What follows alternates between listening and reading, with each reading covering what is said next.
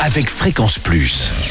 Surprenez votre famille et vos amis grâce au grand chef de Bourgogne-Franche-Comté. Cette semaine, je suis à Paray-le-Monial, en Saône-et-Loire. Vous nous écoutez sur le 97.6 en FM et en digital sur l'appli Fréquence Plus dans les cuisines du restaurant L'Évidence.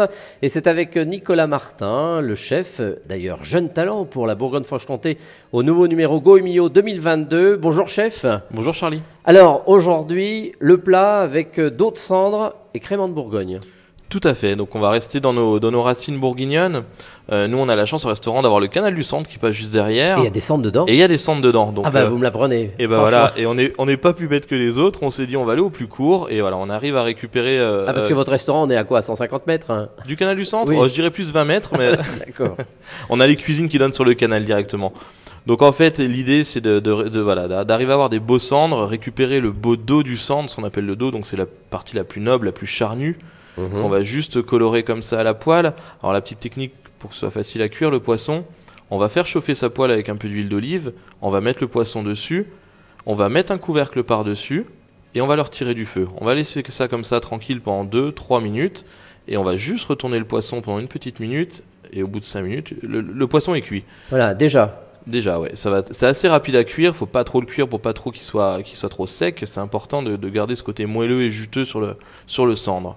À côté de ça, on va l'accompagner avec quelques légumes de saison. On peut, on peut récupérer un peu de potimarron, on peut récupérer un peu de carottes, des oignons, qu'on va juste cuire comme ça au beurre et à l'eau. Et à côté de ça, on va faire une sauce au crément de Bourgogne. Pour faire la sauce, rien de plus simple. On prend des échalotes que l'on laisse colorer au beurre. On va ce qu'on appelle nous déglacer, c'est-à-dire qu'on va mettre du vin blanc et faire chanter cela. Ensuite, on ajoute un peu de crème, on rajoute un peu de crément pour la, pour la gourmandise et on, et on sert comme ça la sauce. Et là, on perd l'alcool avec. euh, Et on le- perd évidemment, on laisse évaporer l'alcool avec, euh, avec la cuisson du, du vin. Ensuite, pour dresser, rien de plus simple, on met les légumes au fond de l'assiette, le dos de cendre par-dessus et on vient napper cela avec cette, cette belle sauce bien brillante et, et bien nappante. Mais quand est-ce que vous allez pêcher le cendre?